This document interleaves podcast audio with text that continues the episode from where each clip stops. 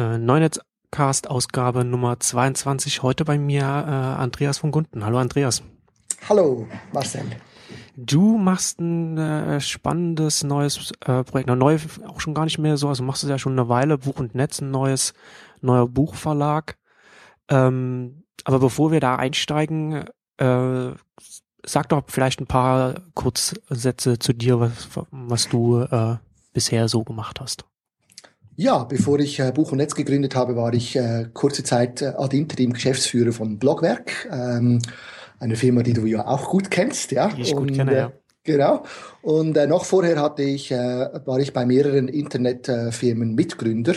Ähm, das Wichtigste, was ich eigentlich mitgeprägt habe, ist die Firma Parks, die sich zum äh, Thema Cloud Computing und vor allem als Salesforce-Partner recht gut etabliert hat. Und ähm, das heißt, ich komme eigentlich aus der Computer- und Internetwelt und äh, bin spät, erst spät jetzt eigentlich in die Buchbranche eingestiegen, um diese beiden äh, Welten zu, äh, wie soll ich sagen, zu verheiraten. Das stimmt, dass du jetzt, als jetzt Cloud Computing gesagt hast, hatte ich mich auch daran erinnert, dass es so meine, das ist das erste Mal, dass ich, dass ich ein paar, ein paar Blogtexte von dir gelesen habe. Das war da, äh, da hast du hast ja relativ viel dich auch mit mit Cloud Computing relativ früh auch ähm, beschäftigt. Ich weiß nicht, auch so 2007, 2008 so in, in dem Dreh, glaube ich, hattest du dann schon auch schon dich äh, äh, auch in deinem Blog äh, intensiv damit beschäftigt. Also ich, ich weiß das, also ich erinnere mich da jetzt gerade deshalb daran, weil das, weil das noch war, bevor du, also be bevor das, bevor das zu diesem großen äh, äh Bass-Thema geworden ist. Absolut, also ich bin äh, der Zeit äh, voraus. Ja, also nicht der Zeit voraus, aber ich bin oft einfach früh und wenn ich dann äh, scheitere dann oft meistens übrigens auch an der Monetarisierung, weil ich sehr früh dran bin, wenn es noch niemand kaufen will und dann, wenn es zum großen Hit wird, interessiert es mich eigentlich nicht mehr. Ja, das ist ein bisschen mein Problem manchmal, aber äh, ich hoffe, dass es hier nicht der Fall sein wird bei der Buchgeschichte. Aber es ist schon so, ich habe ich habe ich habe immer wieder schaue immer mit Stolz auf meinen eigenen Salesforce Account, den ich im Juni 2000 eingerichtet habe. Selbst die Salesforce Supporter staunen jedes Mal. Ich gehöre wahrscheinlich zu den ältesten Kunden, die sie noch haben, ja, der das Ding äh, immer noch nutzt. Äh, es ist immer noch derselbe Account, den ich damals um 23 äh, Uhr nachts eingerichtet habe und das hat mir die Augen geöffnet. Da kommt was ganz Tolles auf uns zu. Ja. ja. Und jetzt machst du ähm, Buch und Netz, ein Buchverlag. Du machst das jetzt seit, äh, wie, wie lang gibt es das jetzt? Also ich bin äh, schon seit zwei Jahren dran und das ist natürlich oft für die viele Leute dann ein bisschen äh, komisch, dass das noch nicht weiter ist, ja. Und finde ich manchmal auch. Und wenn ich dann aber zurückschaue, was ich alles erreicht habe, ist doch schon viel. Äh, ich muss dazu vielleicht vorausschicken, dass ich tatsächlich vorher äh, keine Ahnung vom Buchverlagswesen hatte. Buch und Netz ist heute auch in der, war schon in der Vision mehr als nur ein Buchverlag, da komme ich dann sicher nochmal drauf zurück. Aber eigentlich ist das ja entstanden aus, aus einem, ähm, äh, aus verschiedenen, es gab, hat verschiedene Trigger gegeben. Ja, das erste finde ich schon wichtig, dass man das auch ein bisschen äh, äh, verstehen kann. Das erste war, ich habe sehr, sehr viele Bücher, gedruckte Bücher in meinem Haus. Das ganze Haus ist voll und ich kaufe die immer noch, übrigens auch gedruckte Bücher, aber habe ich schon immer gemacht. Äh, ich kann auch fast also bei vielen Büchern muss ich sagen, habe ich leider nicht lesen können. Ja, ich sehe sie, ich finde sie toll, lese den Klappentext, kaufe sie, will sie dann lesen und oft klappt es dann nicht, aber irgendwann dann schon. Ja, wenn ich sie allerdings gelesen habe, dann und das war schon sehr früh so, wollte ich sie immer auch elektronisch haben. Und ich habe mir darum schon sehr früh einen Buchscanner gekauft einen so manuellen und habe diese Bücher dann eingescannt. Es ist auch so, dass ich neben diesen, diesen neuen Büchern auch sehr viele alte Bücher sammle, äh, vor allem populärwissenschaftliche Beschreibungen des ähm, äh, 19. und frühen 20. Jahrhunderts haben es mir angetan und von denen habe ich auch sehr viele und die habe ich auch begonnen einzuscannen, einfach für mich, damit ich die äh, habe. Und bei den neuen Büchern war es dann so, dass mich das gestört hat, dass ich ähm, diese Scans machen musste, weil es halt doch ein paar Stunden dauert, äh, dann noch OCR durchlassen und so weiter, dass ich nachher eine Volltextsuche machen kann und habe mir immer gedacht, eigentlich möchte ich diesen Verlagen eine Rechnung schicken dafür, äh, für meine Arbeit, weil die haben ja das PDF und geben es mir einfach nicht, ja. ja. Und ähm, das war so ein erster Trigger, der mir irgendwie gesagt hat, das, das ist doch nicht möglich. Warum geben die mir keine E-Books? Es hat sich heute ein bisschen verändert, aber es ist natürlich immer noch so, die meisten E-Books sind kopiergeschützt. Es ist mühsam, an die, an die zu, zu kommen. Wenn man ein gedrucktes Buch kauft, kriegt man nicht automatisch das E-Book. Es gibt nur ganz wenige, sehr wenige Verlage, die das machen. Da habe ich mir einfach gesagt, das muss man äh, besser tun können. Dann war durch meine äh, Geschichte, die ich mit dem Internet habe, ähm, habe ich mich natürlich auch immer wieder darüber aufgeregt, äh, netzpolitisch, was da äh, von der Verlagsbranche von sich gegeben wird in Bezug auf Copyright und so weiter. Und äh, ich habe natürlich auch viel dazu geschrieben und, und sagen wir mal, gemotzt über diese Branche, die das Netz, die sich dem Netz total verwehrt und trotzdem aber äh, mitreden will, wie sich das Netz zu gestalten hat, was mich sehr stört. Und äh, das ist ein weiterer Trigger gewesen, der mir dann irgendwann gesagt hat, ich will nicht mehr motzen, sondern ich will antreten und versuchen zu zeigen, dass das, was ich da ähm, ähm, predige, nämlich dass das mit dem Netz zu gehen und dass es eine großartige Zeit für alle Content-Anbieter bevorsteht, äh, dass das auch wirklich stimmt. Und das heißt, ich will zeigen, dass man damit leben kann, mal zuerst ich und dann später auch alle anderen, äh, die mitarbeiten, natürlich Autoren, alle. Die Idee ist, zu zeigen, dass es da Geschäftsmodelle gibt, ohne zu wissen, ich wusste am Anfang nicht, wohin das, das führen kann und welches die Geschäftsmodelle sind. Ich sage halt einfach ausprobieren, experimentieren, das muss gehen. Darum habe ich, ähm, das war der zweite Trigger. Dann kam der dritte noch, der war auch sehr spannend. Ich war eben als Cloud Computing äh, Evangelist unterwegs, habe in Deutschland und in der Schweiz sehr viele Vorträge zu diesen Themen gehalten. 2006 hat es so begonnen mit den Vorträgen bis 2010. Also ich kann jetzt noch immer wieder kriege ich Anfragen und die waren eigentlich recht gut bezahlt. Und dann kam irgendwann der, äh, ich glaube, MITP Verlag war's, so ein mittel, äh, mittlerer IT-Buchverlag, ist nicht gerade Tim O'Reilly, aber auch nicht gerade Data Becker, ja, ähm, äh, hat mich gefragt, ob ich ein Buch schreiben würde zu Cloud Computing. Und das hat mich sehr äh, berührt. Ja. Ich habe mich natürlich, das war der Ritterschlag. Ich war damals noch äh, äh unbedarft in dieser Frage, habe mich natürlich total gefreut und habe mir dann die Verträge geben lassen. Und als ich die dann durchgelesen habe, äh, konnte ich einfach nur noch Kopf schütteln. Ich musste, ja. müsste alle meine Rechte abgeben. Ich habe nicht mal die Möglichkeit, diesen Inhalt, den ich da äh, aufbereite, dann weiter zu verwenden in meinen Blogs damals zu dieser Zeit. Heute sieht es wahrscheinlich auch besser aus. Äh, ich hätte für viel Geld eigene Exemplare, äh, also meine Einzel meine Exemplare, die ich selber verkaufen wollte, hätte ich teurer bezahlen müssen beim Verlag als der Buchhandel. Ähm, und, und, viele so Dinge. Und da kriege ich 12 Prozent vom Buchhandelspreis. Also ich habe das ausgerechnet, wenn ich 1000 Bücher, wenn die verkauft hätten 1000, was ja immer eine gute schon Zahl ist für so ein Nischenfachbuchprogramm, dann wären da vielleicht so viel Geld reingekommen, wie ich an einem Vortrag verdiene. Ja, ja. Für ein halbes Jahr äh, Aufwand. Und klar, man sagt immer, das Buch ist nicht für den Verdienst da, sehe ich auch so. Aber wenn ich dann das alles anschaue, habe ich mir gesagt, das muss besser gehen. Und diese drei Elemente haben irgendwie dazu geführt, wie zu sagen, lass, lass uns das versuchen. Geh, ähm, ich gehe jetzt in die Buchbranche, ich werde Verleger und schaue, wie das geht. Ja. genau, aber, aber eben, äh, wie du schon sagtest, vom Ansatz her nicht einfach du, du bist jetzt Verleger, sondern du willst auch mit deinem Verlag äh, Sachen anders machen, als, als jetzt die meisten klassischen Buchverlage machen. Auf jeden Fall. Also, also das Wichtigste, was ich mir von Anfang an überlegt habe, ist, ich bin überzeugt, dass das Wesentliche des Internet, also das Webs muss man sagen natürlich, ich kenne den Unterschied natürlich schon, aber einfach das Wesentliche des Webs ist der Hyperlink. Ja? Der Link, der hält alles zusammen, von dem geht alles aus, der führt auch zu allen ähm, Elementen, über die man nachdenken muss. Und ein Problem bei den Büchern ist natürlich, dass die, selbst wenn sie als E-Book verkauft werden, nicht verlinkt werden können. Also die Inhalte, die sind halt, die bleiben dann nicht verlinkbar. Ja. Und äh, darum bin ich eigentlich sehr bald zur Überzeugung gelangt, dass das Buch eigentlich letztendlich als Website existieren muss. Ein Buch sollte nicht so wie Google das tut, nur gescannt werden und dann habe ich irgendwelche PDFs oder Image-Files, die ich mir anschauen kann, selbst wenn die noch OCR äh, bearbeitet sind und ich die Volltext suchen kann. Ein Buch muss eigentlich eine Web eine Webstruktur aufweisen, so dass jeder Satz, jedes Wort in diesem Buch verlinkt werden kann. Und das führt dann zu zwei äh, Vorteilen. Erstens eben es können kontextuelle Bezüge hergestellt werden innerhalb des Buches und zwischen den, Büchern via Hyperlink. Und das führt dazu, dass die Leute das vertwittern äh, und mit anderen Social-Media-Kanälen weitergeben können. Zwar Inhalte direkt aus dem Buch, ohne dass es dazu irgendeinen äh, speziellen Reader braucht und einen Account oder irgendwas. Jeder kann das tun. Und weiterhin ist natürlich auch die Indexierung bei Google besser. So, also das war so mal meine äh, Grundthese, ja, meine Voraussetzung. Ich sage mir, ein Buch muss als, als, als Online-Buch ins Netz. Jetzt, meine Idealvorstellung, meine Wunschwelt ist, dass dereinst alle Bücher, die je gedruckt wurden und die jemals auf den Markt kommen, dass die alle als Website verfügbar sind. Wenn das soweit ist, dann braucht es mich nicht mehr. Ja.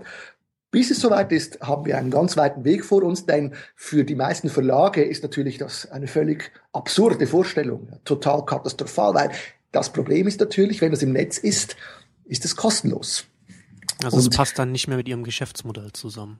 Genau, denken Sie, das, das stimmt eben gar nicht wirklich. Ja? Also das erste, die erste grundfalsche These, die auf der ganzen Content, sich in der ganzen Content-Industrie in die Hirne eingenistet hat, ein, ein Mem sozusagen, das wir wieder auslöschen müssen, ist die Behauptung, dass wenn der Inhalt kostenlos im Netz steht, kann er nicht mehr monetarisiert werden. Das ist die Grundthese, von der bei uns in der Schweiz im Moment gerade die Urheberrechtsdiskussion läuft, ausläuft. Das ist die Grundthese auch der Buchbranche. Ja. Ich kann nicht mit kostenlos konkurrieren. Und ähm, ich behaupte, dass das nicht stimmt. Das ist eben genau die falsche Vorstellung. Und darum habe ich mir überlegt, wie kann ich jetzt ein Buch trotzdem monetarisieren, wenn es kostenlos im Netz steht. Und eine Möglichkeit ist mal die, weiterhin dieselbe wie früher. Ich verkaufe dem, dem Leser das Buch als Kopie. Und äh, das ist nicht so, wie man von, von an, also zu Beginn gleich denken müsste, ja, aber warum soll er, er kauft das dann nicht mehr, wenn es im Netz steht? Der Grund ist ganz einfach der, es gibt viele, also sagen wir andersrum, äh, es gibt eben viele Gründe, warum jemand ein Buch, sei das jetzt gedruckt oder als E-Book trotzdem kaufen will. Die Menschen sind verschieden, ihre ihre Bedürfnisse, ihre Situationen sind verschieden. Der eine will zum Beispiel ein gedrucktes Buch haben, weil er es aufstellen will. Der andere möchte ein E-Book haben, weil er nicht sicher ist, ob meine Website in fünf Jahren noch dasteht. Er will das aber behalten. Äh, wieder der andere ist ein Sammler vom Typ her. Jemand anderes möchte Volltextsuche bei sich selber realisieren und, und, und. Er möchte das Buch editieren, was heißt, weiß ich. Es gibt viele Gründe, warum jemand eben trotzdem was kauft. Er will es unterstützen und so weiter. Äh, wichtig ist, dass man eben sich nicht davor scheut, auch wenn ich den Text kostenlos ins Netz stelle, damit er verlinkbar und suchbar ist, gleichzeitig auch das Buch zu verkaufen. Ja, und dem Kunden zu sagen, schau mal, hier hast du diesen Text, äh, kannst auch jederzeit ein E-Book kaufen oder ein Printbuch, wenn du willst. Ja. Und ähm, das war so mal die erste Grundüberlegung. Also ich gehe hin, mache das Buch online und mache dann ähm, das Buch trotzdem käuflich verfügbar. Und das zeigt sich, dass das funktioniert. Natürlich habe ich jetzt noch nicht die Zahlen, wo ich sagen kann, äh, ich lebe damit. Das erste Problem, das ich natürlich hm. hatte, war, ähm, überhaupt an Inhalte zu kommen. Also wenn man ein Verlag ist, der keinerlei Renommee hat und dann noch mit so komischen Ideen kommt, dass alles ins Netz muss, ist es nicht sehr einfach, Autoren zu finden, die bereit sind, unter diesen Bedingungen äh, etwas zu tun. Ich versuche ja auch, die Autoren davon zu überzeugen, dass man unter Creative Commons Lizenz publiziert damit eben die Chance steigt, dass es überhaupt äh, verteilt wird. Ja? Äh, die meisten Autoren und auch Verlage haben ja das Gefühl, dass ihr Problem sei, dass jemand ihr Zeugs kopiert. Und ich versuche eigentlich den allen immer klarzumachen, dass es eben nicht so ist, sondern ihr Problem ist eigentlich, dass sich keine Sau für sie interessiert. Ja? Das ist ja. das Problem. Ja? ja? Und, äh, und, und wenn man, man sollte eigentlich allen möglichen Rezipienten möglichst alle Steine aus dem Weg nehmen, damit sie diese Inhalte weitervertreiben und weiterverteilen können. Und dann kann man dann schon monetarisieren. Und darum empfehle ich eben auch Creative Commons als Lizenz zu nutzen, damit es hier keinerlei äh, Fragezeichen gibt beim Leser oder der Leserin, was sie mit diesem Text tun kann. Aber das ist natürlich noch eine weitere Hürde. Also zusätzlich zum Online dann noch Creative Commons. Das ist für viele einfach unvorstellbar. Das heißt, für mich ist sehr viel Aufwand im Moment dahinter, äh, Content zu akquirieren ja. und überhaupt solche Produkte zu machen. Und dann habe ich eine weitere Idee entwickelt, nämlich ähm, wenn ich mal ein E-Book habe, ein elektronisches Buch äh, oder eine, in, eigentlich eine digitale Form einen Inhalt habe, dann kann ich damit ja viel mehr machen, als ich früher mit einem gedruckten Buch machen konnte. Und darum habe ich zum Beispiel mir gesagt, das Problem, das die Autoren, die Verlage haben, nämlich durchzukommen mit, den, mit ihren Inhalten, haben auch Unternehmen die äh, Newsletter betreiben, die Blogs betreiben, Corporate Blogs betreiben, kenne ich ja sehr gut aus meiner Blogwerkzeit, die äh, äh, Social Media Kanäle wie Facebook Pages betreiben. Auch die haben ja das Problem, dass sie mit ihren Inhalten irgendwie durchdringen wollen. Ja, sie machen Content Marketing und äh, müssen immer wieder schauen, damit, dass sie Aufmerksamkeit bekommen. Eine Möglichkeit für ein Unternehmen Aufmerksamkeit zu erhalten ist, ähm, etwas zu verschenken. Ja, und da ist mir die Idee gekommen, man könnte ja den Unternehmen das relativ einfach machen, dass sie Bücher verschenken können. Ja, ist im Wesentlichen nichts Neues. Übrigens, alles, was ich hier mache, ist nichts Neues. Ich versuche das nur so zu kombinieren. Ja, äh, im Prinzip kann ein Unternehmen, wenn es ihm einfach gemacht wird, das ist bei mir möglich, also man kann auf meinen Shop gehen und kann von jedem E-Book, das bei mir rauskommt, kann ich Download-Gutscheine im Paket kaufen. Ich kann hingehen und sagen, ich kaufe mir mal 50 Download-Gutscheine von E-Commerce Konkret und dann kann ich in meinen Newsletter schreiben, heute verschenke ich 50 E-Books von E-Commerce konkret. Und dann kann ich diesen Code in den Newsletter packen und kann so eigentlich die Aufmerksamkeit meiner Newsletter-Empfänger zum Beispiel erhöhen. Ja? Und für diese Download-Gutscheine hast du dann relativ hohen Rabatt auf die einzelnen, ähm, auf den Endverkaufspreis des E-Books. Ja? Also das mhm. geht dann bis bei 1000 Download-Gutscheinen hast du über 70 Prozent Rabatt. Das ist eine Möglichkeit. Und die zweite Möglichkeit ist, du kannst als Firma hingehen und sagen, oder als Organisation, ich möchte dieses Buch, dieses E-Book für einen Tag sponsern. Das heißt, für alle kostenlos machen. Also ich kaufe nicht eine bestimmte Anzahl Downloads, sondern ich sage, am 9. Mai ist dieses Buch kostenlos. Und dann gibt es eine Special Edition, die an diesem Tag auf meinem Shop und auf den Shops, wo ich das umsetzen kann, das kann ich leider fast nirgends bei den offiziellen Wegen natürlich machen, ist es dann kostenlos. Und der der äh, steht dann auf der Website, mit dem äh, steht dann, äh, wird Ihnen überreicht durch und das ist Logo des Sponsors, ja. Und das ist eine Special Edition dieses Buches mit einem separaten Schmutztitel und einer separaten ISBN, wo dann drin steht, dieses Buch wurde Ihnen überreicht durch den Sponsor, ja. Nur mhm. auf dem Schmutztitel, sonst wirst du als Leser nicht vom Sponsor behelligt. Du kriegst es einfach kostenlos und es steht drin, wer es dir geschenkt hat, ja. Und der Sponsor hat dann eben die Möglichkeit, in seinen Kanälen aufmerksam darauf zu machen. Und ich mache in meinen Kanälen bei Buchernetz darauf aufmerksam. Und so wird das dann, das haben wir ein paar Mal durchgespielt, das funktioniert sehr gut, wird dann auch in Social Media Kanälen vertwittert, heute kostenlos und so weiter. Die Leute bedanken sich via Twitter. Es ist eine sehr spannende Sache für alle Beteiligten. Ja. Und damit das jetzt aber funktioniert mit diesem Buchsponsoring, brauche ich natürlich möglichst viele Inhalte. Und darum habe ich bei Buchernetz mir gesagt, bis ich das mit eigenen Verlagsprodukten schaffe, äh, dauert das viel zu lange. Ich möchte, mache das auf, öffne dieses Konzept für alle anderen Verlage und auch für Self-Publishing-Autoren. Weil ich ja grundsätzlich das Self-Publishing eh etwas Gutes finde und ich der Meinung bin, wenn ein Autor, ein Autor meine Verlagsdienstleistung nicht braucht, habe ich überhaupt kein Problem damit. Aber er kann ja, wenn er Lust hat, bei mir im Sponsoring-Programm mitmachen. Er gibt mir das Buch in den Shop rein und dann kann es dort von einem Sponsor gegebenenfalls auch äh, aus Download-Gutschein bezogen werden oder eben äh, in einer Sponsor Edition gekauft werden. Und das bin ich jetzt dran, mit verschiedenen Verlagen ähm, äh, in Gespräch, Gespräche zu führen, dass die teilweise, dass die einzelne oder ganze ihrer Produkte mir in den Shop, in den Content Marketing äh, Store reingeben, damit die Sponsoren dieses Buch verkaufen können. Und da gehst du dann sozusagen dann jetzt auch so ein bisschen in die Richtung, dass du jetzt so, so eine Art Service-Anbieter wirst, der dann, der dann mit den, mit, mit klassischen Buchverlagen dann zusammenarbeitet. Und du genau. übernimmst dann äh, und, und, und welche Aufgabe nimmst du dann? Also den, den, den Job und, und dann wahrscheinlich dann äh, den Kon Kontakte zu möglichen Sponsorunternehmen oder?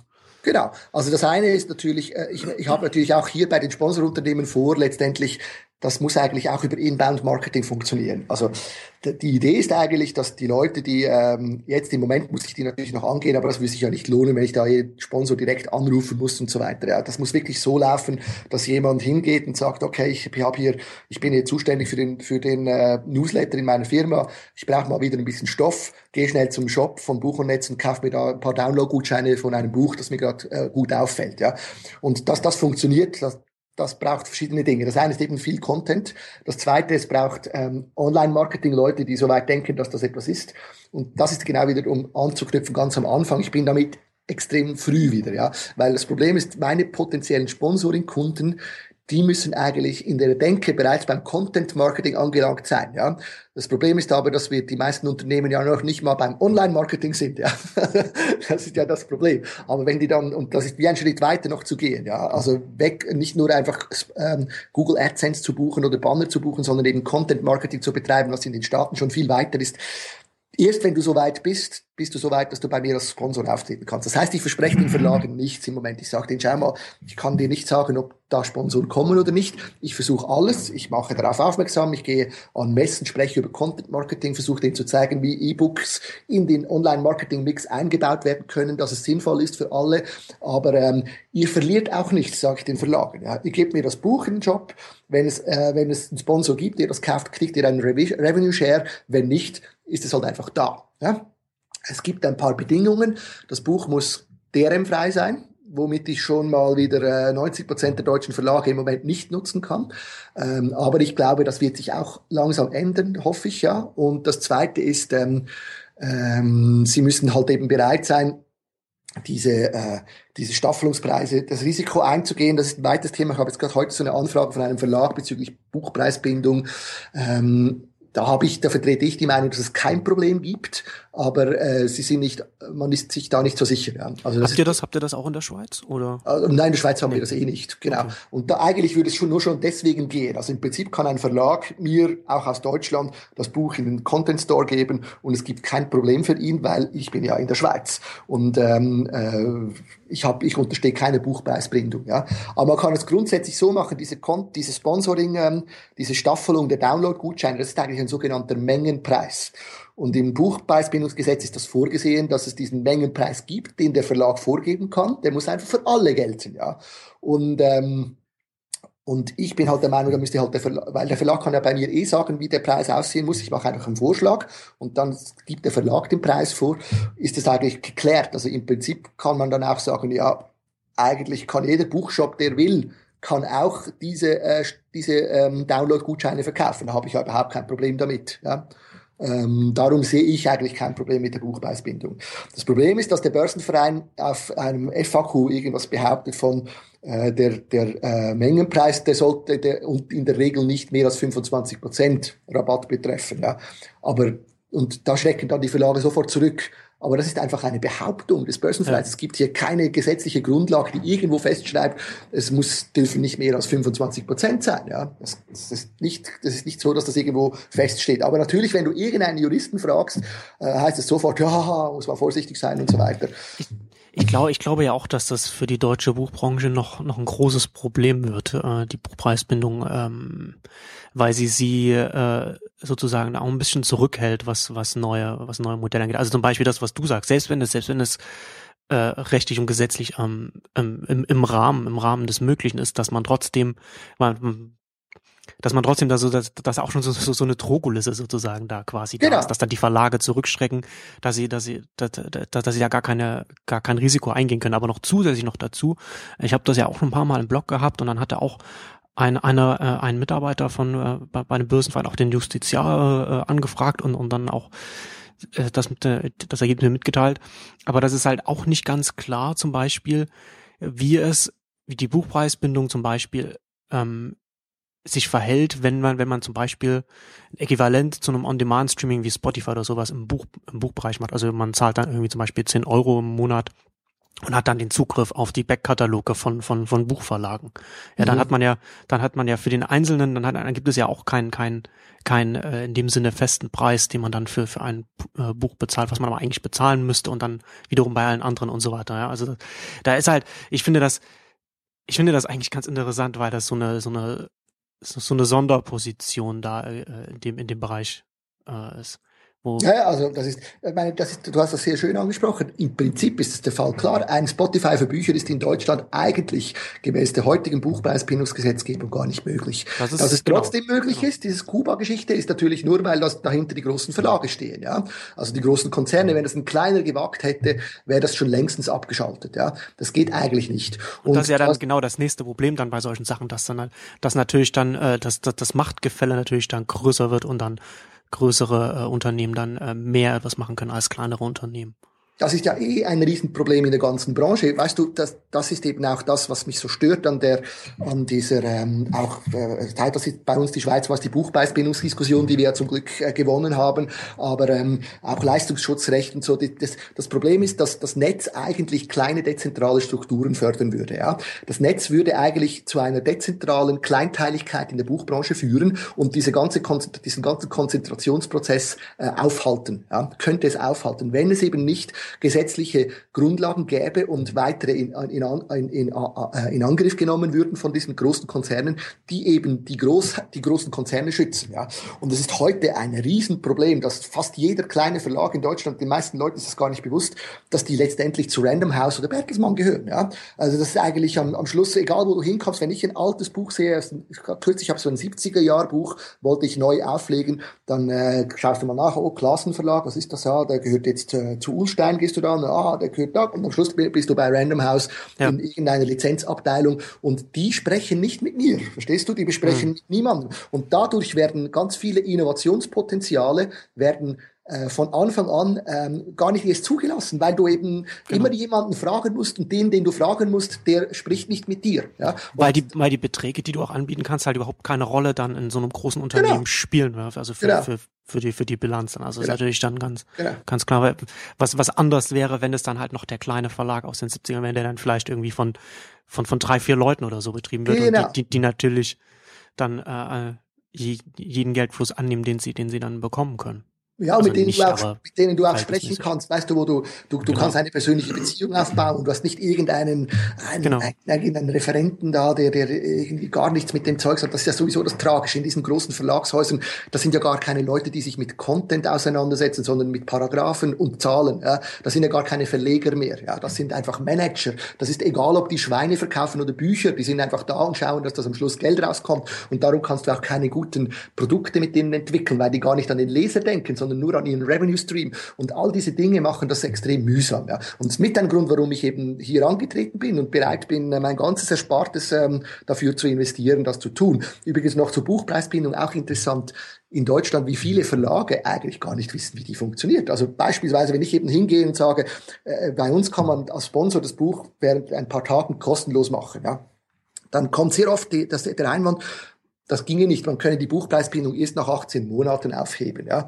Und dann muss ich denen immer erklären, ich meine, ich bin Schweizer, ich habe ja das, aber man muss einfach das Gesetz lesen, das steht da drin, jeder Verlag kann jederzeit den Preis ändern. Das wäre ja ein völliger Witz, wenn du einen einmal festgesetzten Preis nicht mehr ändern könntest. Das geht ja nicht. Du kannst als Verlag, das, die Buchpreisbindung sieht vor, dass du als Verleger den Preis definierst. Das ist das erste wichtige Kriterium. Und das zweite ist, du kannst ihn nach 18 Monaten aufheben. Das bedeutet, danach kann jeder den Preis machen, den er will, wenn du das aufhebst. Aber während dieser Zeit und solange du die Preis Buchpreisbindung als Verlag nicht aufhebst, kannst du den Preis so oft ändern, wie du willst. Das Einzige, was gewährleistet sein muss, ist, dass er für alle gilt. Ja? Das heißt, wenn ich das Buch auf Null setze, dann müssen sie alle das zu Null anbieten. Der Witz ist, dass ich das ja gerne möchte. Der, der Witz ist ja genau, dass das, ich möchte ja genau das erreichen. Das machen sie dann aber nicht. Verstehst du? Also Amazon sagt zwar, wenn sie sehen, dass das Buch kostenlos ist, dann würden sie es auch kostenlos setzen. Aber das machen sie schlussendlich nicht, weil sie wollen ja eigentlich, dass ich mit meinem Buch bei ihnen ins KDB-Programm reingehe, in dieses, äh, in dieses äh, Select-Programm, ja, wo sie es dann drei Monate exklusiv haben. Übrigens, nur dann kann ich bei Amazon das Buch selbst auf kostenlos setzen, sonst, sonst kann ich das nicht, ja. Und, ähm, und das ist eben interessant zu sehen, dass da die verschiedenen äh, äh, Modelle und Gesetze eigentlich, wie soll ich sagen, gar nicht das bewirken, was man eigentlich will, ja. Können wir da noch mal, können wir da jetzt nochmal darauf zurückkommen, auf dieses Amazon-Programm? Mhm. Weil das war, das ist mir zum Beispiel äh, nicht bekannt. Was? Äh, es ist ja so, bei Amazon ist ja, wenn du schaust, wie wird ein Buch bei Amazon erfolgreich, mhm. wenn du mhm. diese, diese Erfolgsstories liest von diesen äh, One Million E-Books Sold äh, Pionieren, ja, dann ist es immer dieselbe Geschichte. Du musst es zuerst gratis anbieten im Amazon Store dann äh, kommt es hoch in die in die in die äh, Hitlist, ja, also in die in die Charts ja. und dann ähm, und dann, hast, und dann, hast du die dann hast du genau und dann kannst du dann, wenn du dann wieder kostenlos kosten, kostenpflichtig bist, dann wird es trotzdem gekauft. Aber das geht nur, wenn man wenn man das exklusiv bei Amazon macht. Genau, wenn du einfach also du hast bei Amazon wenn du ein Buch Genau, wenn du bei Amazon ein Buch verkaufst, hast du zwei Möglichkeiten. Entweder du gehst ganz normal rein oder du machst das KDP Select Programm. Hm. In diesem KDP Select Programm hast du mehrere Features, die du bekommst. Das eine ist, du, nur dann kannst du während fünf Tagen äh, maximal das Buch kostenlos anbieten. Ja? Und äh, du musst aber das Buch 90 Tage exklusiv bei Amazon haben. Und du hm. darfst es vorher nicht irgendwo anders verkauft haben. Also es muss wirklich 90 Tage exklusiv bei Amazon sein. Dann kannst du das KDP Select Programm nehmen. Und dann hast du noch weitere Vorteile, die du sonst nicht hast. Du kannst zum Beispiel nicht ähm, am an diesem Fonds teilnehmen, der ausgezahlt wird für Laien. Also du kannst ja bei Online Amazon Premium Bücher ausleihen und da kriegen die, ausge die Bücher, die ausgeliehen wurden, diese Autoren kriegen dann äh, Geld aus diesem aus so einem Fonds raus. Ja? Und ähm, da kannst du nicht teilnehmen in diesem Programm, wenn du nicht in der KDP Select drin bist. Und in den Ländern, wo sie völlige äh, wie soll ich sagen, allein, alleine dastehen, also zum Beispiel Indien oder so, kriegst du auch weniger äh, Marge. Also du kannst, ähm, wenn du, wenn du, äh, du kannst ja wählen, ob du 70 oder 35 Prozent Margin haben willst. Und dieses 70 Prozent Programm, da kannst du nicht rein, zum Beispiel in Ländern wie Indien oder Südamerika, ähm, wenn du nicht im KDP Select Programm drin bist. Das können sie natürlich nur tun, weil sie dort wahrscheinlich die einzigen sind, die überhaupt Bücher zum Verkauf anbieten können äh, in einem bestimmten Bereich. Also sie nutzen eigentlich jede Monopolstellung aus. Ja. Darum ist eben auch wichtig zu verstehen, Amazon als Absatzkanal ist gut und recht und das soll man auch nutzen. Ich, ich, ich nutze jeden Kanal. Ich bin auch dort wieder, man muss vom Leser her denken, meine Bücher sind auch auf Amazon. Wenn der, der auf der, unserer Website gibt es den Link direkt zu Amazon und zu unserem Shop. Der Leser soll selbst entscheiden, wo er einkaufen will. Wenn er halt sagt, ich will nur bei Amazon kaufen, soll er das tun. Ja? Ich versuche den Leuten klarzumachen, schau mal, auch wenn du bei Amazon gekauft hast zum Beispiel, hm. kriegst du von uns jederzeit ein, ein DRM-freie EPUB-Version und PDF-Version des Buches. Du kannst zu mir kommen und sagen, ich habe es bei Amazon gekauft und da kriegst du das, ja. Und Überprüfst äh, du das dann? Also gibt es dann irgendwie, hast du irgendeinen Mechanismus oder ist das dann einfach auf Vertrauen hin? Genau. Hm. Genau, ist übrigens auch beim gedruckten Buch so, ja. Also man kommt hin und sagt, ich habe das gedruckte Buch gekauft, ich will jetzt das E-Book noch dazu haben und dann sagst du einfach, wo du es gekauft hast, so ein Formular, das du ausfüllen kannst auf der Website und dann kriegst du von mir das E-Book. Hm. Okay. Und ähm, und natürlich kann das missbraucht werden. Das ist mir klar. Aber ich sage mir halt auch da, äh, ich gehe einfach nicht von diesen, vom, vom schlechten Menschen aus. Also die, die es gibt, die versucht, die werden sowieso irgendeinen Weg finden, mich zu bescheißen, ja. Und ja. beim E-Book ist es eben nicht so wichtig. Beim gedruckten Buch habe ich tatsächlich einen Verlust, wenn ich beschissen werde, ja. Hm. Beim E-Book ist das nicht der Fall, ja. Ähm, ja. Dann hat er halt das gratis gekommen. Wenn ich es ihm nicht gegeben hätte, hätte es woanders bezogen, ja. Äh, ist doch interessant. Ich habe übrigens auch da eine schöne Episode dazu. Auch lustigerweise Mentalitätsunterschied finde ich. Ähm, äh, ich habe so auf meinem Shop kannst du das Buch kaufen und dann Checkout ist via äh, PayPal. Und ähm, wenn dieser Prozess abgebrochen wird, der Bezahlprozess via PayPal, was durchaus passieren kann, wenn du irgendeinen Fehler machst oder so, äh, dann kannst du das Buch trotzdem downloaden, hm. das E-Book. Und zwar sage ich, habe ich das extra so gemacht, weil ich mir gesagt habe, es kann ja sein, dass jemand macht einen Fehler, dann ist das, hat das nicht geklappt und dann ähm, will ich nicht, dass er jetzt zwei Stunden warten muss, bis ich das Problem geklärt habe und ihm dann den Link gebe und so weiter dann kriegt er halt einfach eine Rechnung. Kommt ja dazu, dass ja auch Leute auf Rechnung beziehen können bei mir. Auch E-Books kann man auf Rechnung kaufen. Ja. Warum soll der, der jetzt via PayPal bezahlen will und dann aus irgendeinem Grund das nicht funktioniert, schlechter gestellt sein als der, der via Rechnung bezahlt. Beide kriegen das Buch, bevor sie bezahlt, bezahlt haben. Ja. Also kriegt er das Buch und dann, wenn ich, das sehe ich dann, ob das geklappt hat mit dem Zahlen oder nicht. Und wenn es nicht geklappt hat, kriegt er einfach eine Rechnung zugeschickt. Dann kann er das noch via Banküberweisung bezahlen, ja, nachträglich. Und das klappt eigentlich sehr gut. Die meisten bezahlen dann auch die Rechnung ohne Widerrede. Aber lustigweise kriege ich dann immer wieder Mails, vornehmlich aus Deutschland. Ja, Sie, gerade letzte Designs gekommen. Ja, Sie haben hier ein massives Sicherheitsproblem. ich habe den Bezahlvorgang abgebrochen, konnte trotzdem downloaden. Ja. Und ich habe dann zurückgeschrieben, ja, das ist eben nicht ein massives Sicherheitsproblem, sondern das ist äh, gewollt by Design. Ja. Das ist gemacht, damit die User Experience angenehmer ist. Ja. Und finde ich eben interessant, diese Herangehensweise. Ja. Bei den E-Books kann man eigentlich ganz anders denken, als man das bei den klassischen Büchern gemacht hat. Hm. Wie gesagt, wenn dann einer nicht bezahlt, ja, dann, dann hat er halt nicht bezahlt. Wichtig ist, dass wir uns davon verabschieden, dass jemand denkt, ja, aber da bin ich ja der Gelackmeite, wenn ich bezahlt habe. Ja und der andere nicht. Das muss man endlich aufhören damit. Das ist doch nicht wahr. Wenn jemand, zu mir kann auch jemand kommen und wenn er wirklich findet, er, sei, er hätte nicht äh, das, das werthaltig erhalten, dann kriegt er das Geld zurück ohne Widerrede. Ja. Und wenn er das Buch gelesen hat, das ist, das ist einfach nicht wahr, dass es da irgendein Problem gibt. Die meisten Menschen sind bereit, ein paar Euro zu bezahlen und die, die nicht bereit sind, die haben meistens Gründe dafür. Ja? Gründe, die man, äh, die man unter Umständen auch verstehen kann, zum Beispiel fehlende monetäre Mittel. Und äh, die wollen aber trotzdem das Buch lesen. Sollen sie das. Wegen dem hat der andere, das ist für mich, oder Gerechtigkeit heißt nicht, alle haben das Gleiche, sondern Gerechtigkeit heißt, heißt eben, dass man das den, den verschiedenen Bedürfnissen entsprechend anpassen kann. Und im Netz ist das eben möglich. Ja. ja das ist ähm, auf jeden Fall ein anderer, eine andere Herangehensweise, als man die dann zumindest meistens öffentlich aus der aus der Buchbranche leider leider hört. Wir hatten im, im, im bei unserem letzten Gespräch ähm, auch schon darüber gesprochen und da würde ich gerne nochmal darauf zurückkommen. Du hattest ursprünglich auch mit Buch und Netz geplant, ähm, auch stärker in den Buchhandel reinzugehen, ähm, was was was sich dann wieder zerschlagen hat. Also ich würde da äh, gern äh, über deine Erfahrungen da nochmal sprechen. Genau, also es ist eigentlich, es ist, äh, äh, nicht nur, nicht nur der Buchhandel, das ist, äh, muss man vielleicht so ausholen. Ich habe ursprünglich gedacht und will ich auch immer noch, äh, ich will nicht, dass, also sagen wir es andersrum, ich versuche mir zu überlegen, wie kann der Buchhandel in der digitalen Welt des Buches partizipieren, ja, weil es ist natürlich definitiv so, äh, es wird weiterhin gedruckte Bücher geben, aber die werden dereinst ein Nischendasein fristen wie die Vinyl-Schallplatte, die es nach wie vor gibt und die ich mir auch ja. kaufe. Aber es wird weniger Buchhändler brauchen in diesem Sinne. Und die Frage ist halt, wie können die partizipieren? Das war das eine Ding, das mich immer noch beschäftigt. Ja, äh, da habe ich auch Ideen dazu. Das zweite ist ähm, aber auch was ich festgestellt habe, Bücher, die gedruckten Bücher werden natürlich hauptsächlich im Buchhandel entdeckt. Also Leute, die gedruckte Bücher kaufen, die kaufen die in der Regel, weil sie in einen Shop reingehen und dann dort irgendwas sehen, was sie interessiert, dann kaufen sie das. Das ist einerseits der Grund, warum der Buchhandel wichtig ist für viele Verlage und andererseits aber ist genau das Problem des Buches, ja, weil dadurch eben durch den begrenzten Platz ein Buch eine nur kurze Zeit hat, wo es entdeckt werden kann, dann verschwindet es wieder, ja. Und da sehe ich eben die große Chance des Netzes, diesen Büchern eine viel längere Lebensdauer zu geben, ja. Wichtig ist jetzt aber beim gedruckten Buch, muss man, ein gedrucktes Buch kann man fast nur verkaufen heute, wenn man im Buchhandel ist. Es gibt noch Amazon als Absatzkanal und es gibt natürlich den Online-Kanal, aber ich merke, die, die bei mir einkaufen, die kaufen in der Regel das ähm, E-Book. Und mhm. die, die das gedruckte Buch kaufen, die kaufen es im Buchshop. Und jetzt ist war für mich folgende, war für mich klar, ich will eigentlich mit meinen Büchern auch im Buchhandel präsent sein. Ja?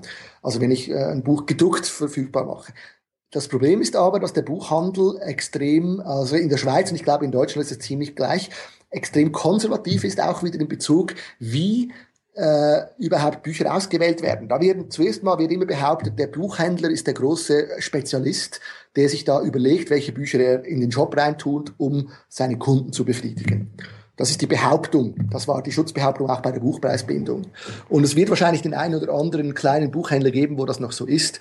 Wobei gerade bei den kleinen ist es wahrscheinlich auch nicht so.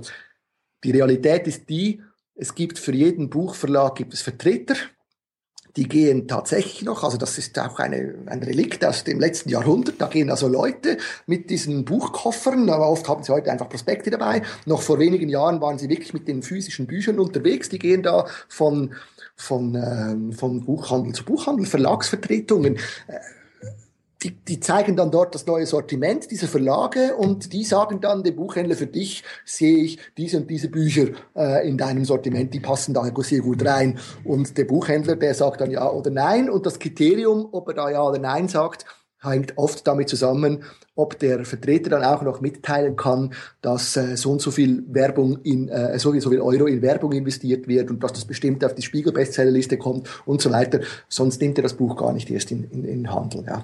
Kommt er dazu, und was noch weiter dazu kommt, der Buchhändler, hat er dann meistens sein Recht, das Buch zurückzugeben, ja, wenn es nicht verkauft. Und darum äh, funktioniert eigentlich nur also der, der, der, der geht nicht dahin und kauft aufgrund eines Prospektes oder einer E-Mail. Ich habe mal mit einer Buchhändlerin ges gesprochen, habe gesagt, ja, aber das ist doch völlig ineffizient, dass ich jetzt einen Vertreter organisieren muss, der da bei dir vorbeikommt, um dir zu zeigen, welches Buch ich in meinem Sortiment habe, damit du vielleicht bestellst. Ich ja. schicke dir doch einfach eine E-Mail, dann kannst du das anschauen. wenn ich ja jedes E-Mail lesen würde, das da kommt. Das war so die Antwort. Oder? Und ja. irgendwie, äh, ich habe dann einfach gemerkt, da beißt du auf Granit. Das ist so etwas von, von etabliert und funktioniert so. Und dann kommt noch dazu, dass die nur über diese, diesen, diesen Zwischenhandel bestellen. Das bedeutet, da musst du mindestens 55 Prozent musst du weggeben an den Zwischenhandel, damit die dann genügend Marge an den, ähm, an den Buchhandel weitergeben. Und das heißt am Schluss, für mich ist es heute so, das gedruckte Buch, das kann man bei mir bestellen, auch im Buchhandel. Ähm, da lege ich eigentlich mehr oder weniger drauf. Das lohnt mhm. sich nicht. Okay. Und das, ähm, weil ich natürlich mit Kleinstauflagen arbeite, ist klar. Ja. Aber einer gewissen Auflage will es schon losen. Aber es geht ja immer darum, du musst ja irgendwo starten. Und das E-Book, das ist etwas Interessantes. Wenn du das mal hast, kommt dazu, dass der Produktionsprozess auch viel einfacher ist. Ja, das ist auch etwas, was mich total erstaunt hat. Ich habe, ich habe in den äh, späten 80er Jahren habe ich mir einen Atari ST äh, Computer damals angeschafft mit einem Laserdrucker. Der war quasi erschwinglich, ja, für einen kleinen Laserdrucker Budget. damals. Ja, ja, ein Laserdrucker. Das, das war erschwinglich. Aha. Es war, ja, ja weißt du, und zwar, weil dieser, ja. weil dieser Laserdrucker im Vergleich zu allen anderen, das war das erste Mal, dass ein Laserdrucker keine Elektronik mit drin hatte, sondern die Prozessorpower von des Computers nutzte. Mhm.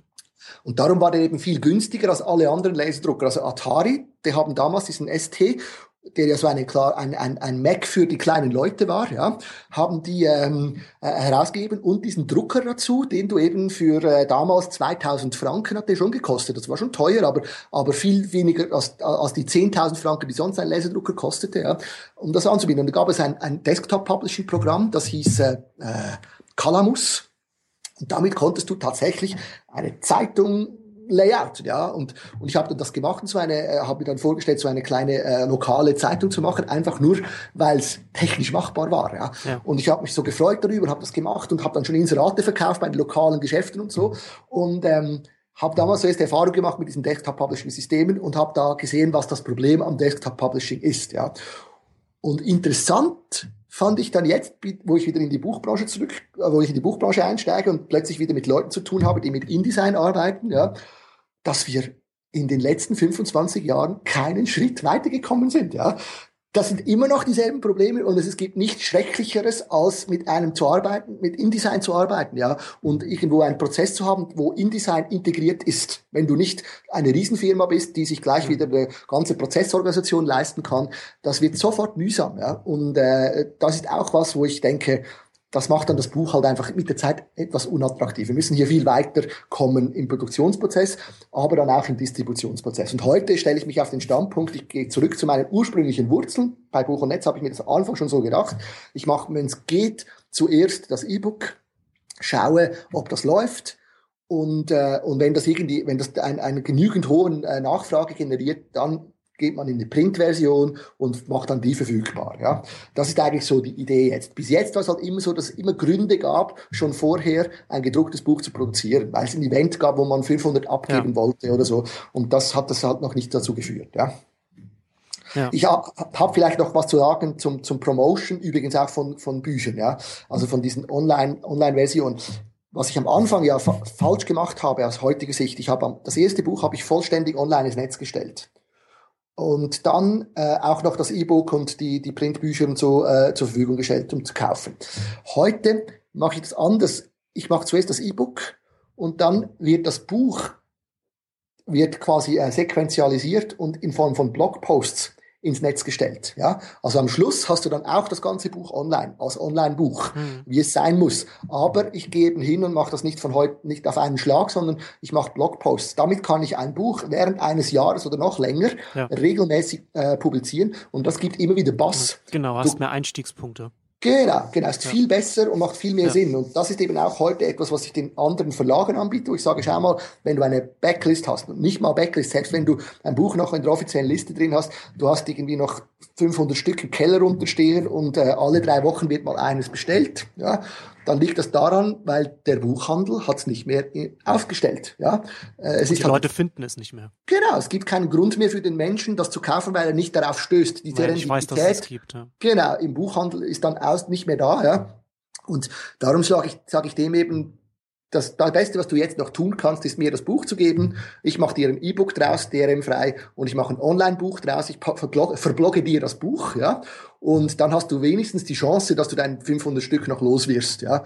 Sprechen kann ich es auch nicht, aber die Chance steigt. Die ist definitiv höher, als wenn du einfach darauf wartest, dass wieder jemand eines bestellt, ja.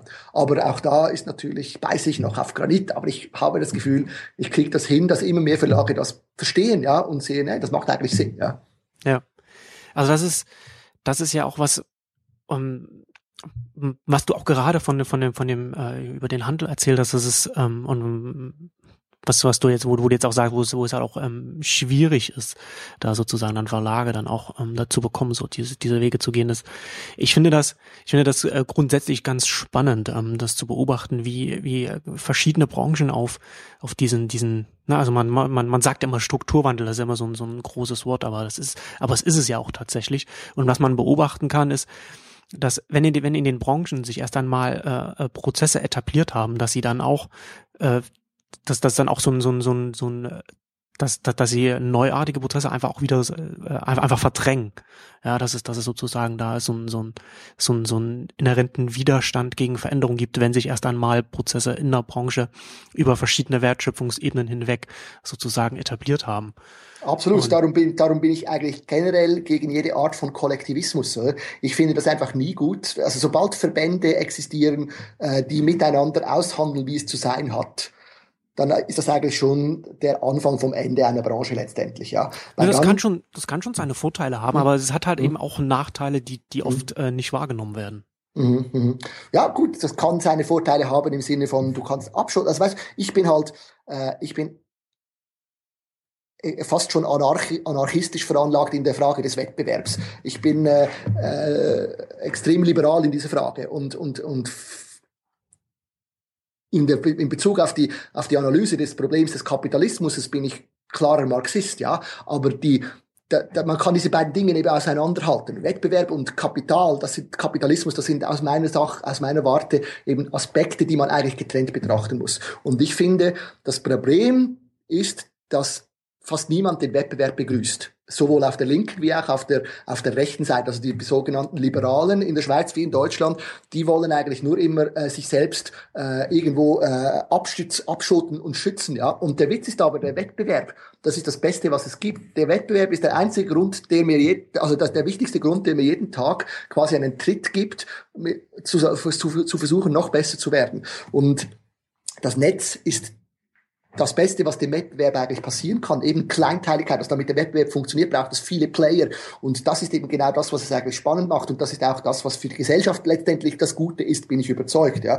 Und das führt auch ja. nicht zu einer Kapitalakkumulation per se. Und in der Buchbranche ist dieser Wettbewerb dadurch, dass eben lustigerweise der Handel und der, Ver der Produzent noch zusammen in einem Verband sind, was absolut strange ist, bei uns ja auch. Ja, ja das ist, das ist, das ist eine sehr, das ist eine sehr interessante Eigenart der, der Buchbranche, dass da alle an einem Tisch sitzen. Das aber das hat, so das hat, genau, das hat aber historische Gründe. Ich werde in den nächsten Tagen ein, ein Buch aus, acht, aus den 1800, äh, aus dem äh, 19. Jahrhundert, ich glaube 1860er war es, äh, frisch herausbringen als E-Book. Das nennt sich, äh, ist von einem Johann äh, Bergk, also schreibt mit Berg K, ja, ich kann den Namen nicht anders sagen, und der hat, ähm, äh, der hat ein Buch geschrieben, der Buchhändler, Händler, oder wie man durch den Buchhandel zu Ansehen und Vermögen kommt. Und äh, dieser Johann Berg K. war ein ganz früher Self-Publisher. Ja, der hat versucht, auf eigenen Beinen zu stehen und hat, äh, hat einen eigenen Verlag gehabt, wo er dann unter vier verschiedenen Pseudonymen ganz viele Bücher rausgebracht hat, etwa 120 Bücher. Damit er eben nicht so schlecht dasteht, hat er vier verschiedene Namen dafür verwendet, aber war immer er, ja, weil eben schon damals die Self-Publisher einen schlechten Ruf hatten. Ja. ja. Aber er hat, damit, damit er davon leben konnte. Und dieses, dieses, äh, diese Geschichte über den, über den Buchhändler, zu 65 Seiten, hochspannend zu lesen. Das öffnet dir die Augen über ein paar Dinge, die wir heute haben. Zum Beispiel, er nennt den Buchhändler dort, meint aber eigentlich den Verleger. Das ganze Buch handelt im Wesentlichen vor allem vom Verleger, weil der größte Teil der Buchhändler zu dieser Zeit waren Verlagsbuchhändler. Ja, die waren eben Buchverleger mit Druckerei und gleichzeitig auch der lokale Buchhändler von ihren eigenen Werken plus denen von ihren Partnerverlagen in den anderen Städten. Mhm. Und dann gab es damals aber schon den Sortimentsbuchhandel, aber nur das waren weniger, also viel wenige. Und sie haben damals schon über diese Sortimentsbuchhändler geflucht, ja. Also, dass die eben kein Risiko eingehen wollen, dass die viel Marge haben wollen, aber die Bücher zurückgeben wollen und so weiter. Das war alles schon ein Problem zu dieser Zeit, ja. Aber ich glaube, der Grund, warum eben im Börsenverein Buchhändler und Verleger am selben Tisch sitzen, ist, weil das am Anfang auch dasselbe war. Ja, weil eben schon der Titel spricht von einem Buchhändler, aber meint eigentlich den, ja. den Verlagsbuchhandel. Ja. Und ich glaube, das ist wirklich, das hat sich irgendwann erst später dann so, diese Arbeitsteilung hat sich erst später in dieser Art ausdifferenziert. Und heute sieht man ja jetzt das Problem. Ja. Der Buchhandel kann aus meiner Sicht nicht erwarten, dass er am E-Book-Handel in dem Sinne partizipieren kann, dass da der, der Kunde mit diesem, mit dem Reader in den Shop reinkommt und sagt, ich mhm. hätte gerne ein E-Book, bitte lad mir das runter, ja. Äh, das kann er vergessen, ja. Und der, der Buchhandel wäre eigentlich gut beraten aus meiner Sicht, wenn er sich viel stärker auch gegen den Verlag gegen die Verlage auflehnen würde und denen klar machen würde, was sie jetzt eigentlich machen müssen. Nämlich, sie müssen dafür sorgen, dass DRM wegfällt, das kann dazu führen, dass ich als Buchhändler einen eigenen Shop haben kann, den ich, von dem ich selber Buch, äh, Bücher zusammenstellen kann, weil das ist eigentlich der nächste wichtige Punkt. Die einzige Rolle, die der Buchhandel noch hat in Zukunft oder die er eigentlich schon immer gehabt hat, der Sortimentsbuchhändler, ist die des Kurators. Ja? ja. Er muss lernen, wieder zum Kurator zu werden. Das heißt auswählen. Es macht so keinen Sinn, dass jeder Feld-, Wald- und Wiesenbuchhändler einen Shop ins Netz stellt, der genau gleich aussieht wie der andere Feld-, Wald- und Wiesenbuchhändler und die alle dasselbe Sortiment haben wie Amazon, nämlich jedes lieferbare Buch. Das ist völliger Blödsinn. Ist nicht das, was der, der, Buch, der, der Buchhändler als USP äh, im Netz äh, einsetzen kann. Er muss beginnen zu kuratieren. Und dazu soll er aus meiner Sicht bloggen. Das Einzige, was der tun kann, ist bloggen über die Bücher, die er gut findet und die dann verlinken mit seinem Shop und gleichzeitig soll er die gleich noch verlinken mit, mit Affiliate-Links zu den anderen Shops und so eigentlich äh, die Einnahmen aus verschiedenen Quellen zusammenführen. Aber er soll sich halt spezialisieren auf bestimmten Gebieten und schauen, dass die Leute äh, aufgrund seiner Kompetenz und seiner Expertise zu ihm kommen, aber nicht, weil er jedes lieferbare Buch hat. Ja, ja, ja das ist, also ich sehe ich sehe das ähnlich, aber das ist natürlich ähm, von, von außen äh, leicht gesagt und das heißt ja dann auch immer nicht, dass dann die, die Einkünfte, die man dann über diesen, diese neuen Wege dann äh, äh, vielleicht gelangen kann, dass, dass die dann das Geschäft dann äh, überhaupt tragen können, das man ähm, bis jetzt ähm, geführt hat. Und es ist natürlich dann schon auch immer noch mal schwierig, dann irgendwie so sozusagen dann die, die Ausrichtung des eigenen Geschäftes dann auch so, so ein bisschen wieder zu korrigieren oder, oder zu verändern. Ich, und, und, und ich glaube auch nicht, ich bin auch nicht sicher, inwiefern der, das, was wir, das wir heute, was wir heute als Buchhandel kennen, inwiefern das oder wie viel davon äh, in den nächsten Jahren überhaupt noch überleben kann, egal was, egal was sie machen. Mhm. Ich glaube, dass das, dass das auch eine, eine, eine traurige Wahrheit ist, die man, die man vielleicht auch ein Stück weit akzeptieren muss, dass da einfach der Bedarf für, für ganz viele Unternehmen, äh, also, also für, für ganz viele auch kleine, kleine Buchläden einfach künftig einfach nicht mehr da sein wird. Auch zum Beispiel auch große, also, also Thalia zum Beispiel, ähm, die äh, als, als Buchhandelskette ja über Jahre hinweg den deutschen Buchhandel äh, oder die Buchbranche äh, insgesamt, muss man ja sagen, im Würgegriff hatte und, und, und, und äh, Konditionen äh, diktieren konnte, äh, hat ja auch bis heute keine Antwort auf Amazon gefunden und, und bei denen wird es ja zum Beispiel jetzt auch langsam von der Zeit her, von der Zeit her knapp, was was, was mit der Kette dann zum Beispiel mal noch, äh, was, was noch passiert. Man merkt, man merkt es ja schon, wenn man dann in heute, wenn man heutzutage in, in Thalia-Geschäfte reingeht, wie sie da immer mehr auch, immer mehr Produkte verkaufen, die überhaupt keine, äh, überhaupt keine Bücher mehr sind.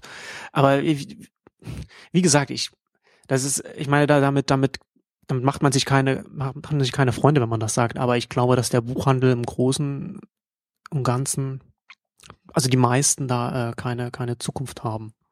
Ja, das ist richtig. Also, ich meine, äh, damit wir uns richtig verstehen. Ich sehe das auch so. Also die Fläche, die Verkaufsfläche für gedruckte Bücher, die wird massiv verkleinert. Und das bedeutet, dass gewisse Geschäfte einfach nicht mehr existieren können, wenn ja. sie nicht etwas anderes auf dieser Fläche tun. Darum kann, verkauft Thalia heute Spielzeuge und ähm, anderes Zeugs anstelle von Büchern auf dieser gemieteten Fläche. Ja. Aber ähm, ich glaube schon, also ich denke, man sollte ein bisschen die Angst vor Amazon und Google und so weiter ablegen und sich auch klar vor Augen führen, dass für kleine Unternehmen mit, mit günstigen äh, Strukturen sehr wohl ganz, ganz viele attraktive Nischenmärkte im Internet existieren. Ja? Genau, äh, äh genau. Man muss sich halt, man muss sich halt sozusagen bewusst sein, okay, ich bin jetzt, ich bin jetzt ein, ein kleiner Anbieter, was kann ich denn machen, was, was der Große nicht machen kann und von dieser Position heraus denken. Genau.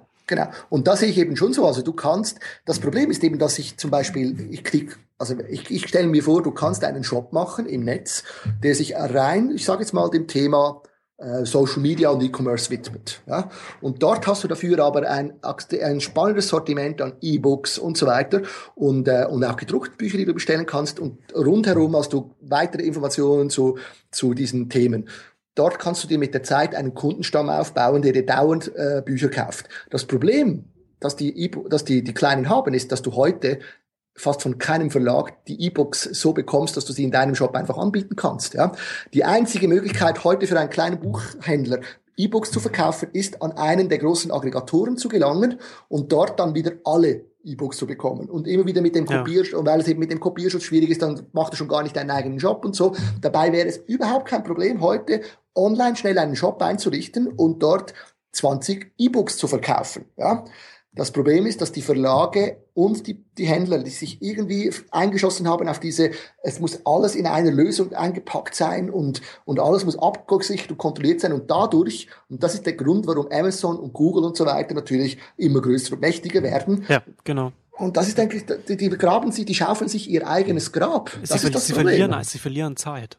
Genau. Das, hat, das hatte ich letztes Jahr auch auf einer, auf einer Veranstaltung der, der Buchbranche gesagt, dass sie, sie, je länger sie auf DRM setzen, des, des, desto mhm. mehr sorgen, sorgen sie gerade für, für den Login auf Plattformen wie Amazon und genau das, was sie eben nicht wollen. Genau. Ich habe das dann, genau. ich habe das in meinem Vortrag ähm, verglichen mit wie wenn man ein Buch kauft und man kann es nur auf einem bestimmten Tisch lesen. So genau. und wenn man, ja, wenn man okay. ne, und dann je mehr Bücher man kauft, die man nur an diesem einen Tisch lesen kann, desto desto mehr wird man auch an diesem Tisch bleiben mhm, und dann mhm. vielleicht nicht mal zu einem anderen Tisch gehen oder oder wie oder wie auch immer man ne? also, ja, also, also als Beispiel und genauso passiert Absolut, das mit jedem Buch dass ich mhm. also ich habe ich habe ein Kindle ich finde das super mhm. und aber mit jedem E-Book, das ich, das ich kaufe und das einfach an, an die Kindle-Plattform gebunden ist, mhm. desto, desto mehr binde ich mich dann auch mhm. künftig einfach als, als, als Leser an, an die Plattform. Und das ist genau das, was, was man als, was man als Verlag nicht will. Genau. Und das ist eben, das sehe ich genauso wie du. Also, dass der, der, sich von, de, also über Amazon aufzuregen und gleichzeitig aber halt nur auf DRM zu pochen und so weiter ist halt falsch. Aber weißt du, das hat damit zu tun. Und das ist das, da auch etwas, was mich wirklich, was ich, ja, nerven ist wahrscheinlich schon der richtige Ausdruck, aber sagen wir mal, dass ich, was ich sehr schade finde, ja, dass sehr viele Leute, die in dieser Branche sind, und jetzt sehen, okay, das kommt jetzt das mit dem E-Book und so, das wird wichtig, äh, da will ich auch ein bisschen Geld verdienen, ja aber sie wollen sich nicht damit auseinandersetzen. Also sie wollen, ich habe kürzlich mit jemandem gesprochen, der hat nicht mal einen E-Book-Reader, hat noch nie so ein Ding gekauft oder in die Hände gehalten, aber er will jetzt mit E-Books Geld verdienen. Und da habe ich ihm gesagt, schau mal, ein Vegetarier kann auch keine Metzgerei aufmachen. Das geht einfach nicht. Also wenn du nicht bereit bist, das Netz beginnen zu lieben, zu umarmen, ja, dann kannst du nicht im Netz Geld verdienen. Dann das versteht man auch den nicht, Markt nicht, ja, und die genau. Dynamiken, die damit zusammenhängen. Also in der, in der Startup-Szene gibt es ja diesen, diesen, diesen Ausspruch, wo man sagt, eat your own dog food. Also, dass man das genau. eigene Produkt benutzen muss, um genau. halt aus, genau. aus, auch aus, aus Kundensicht, aus Nutzersicht halt sozusagen sehen kann, wo, wo, wo hakt es denn noch oder was kann man denn, was kann man denn, was kann man denn vielleicht anders machen und dann damit erfolgreicher sein.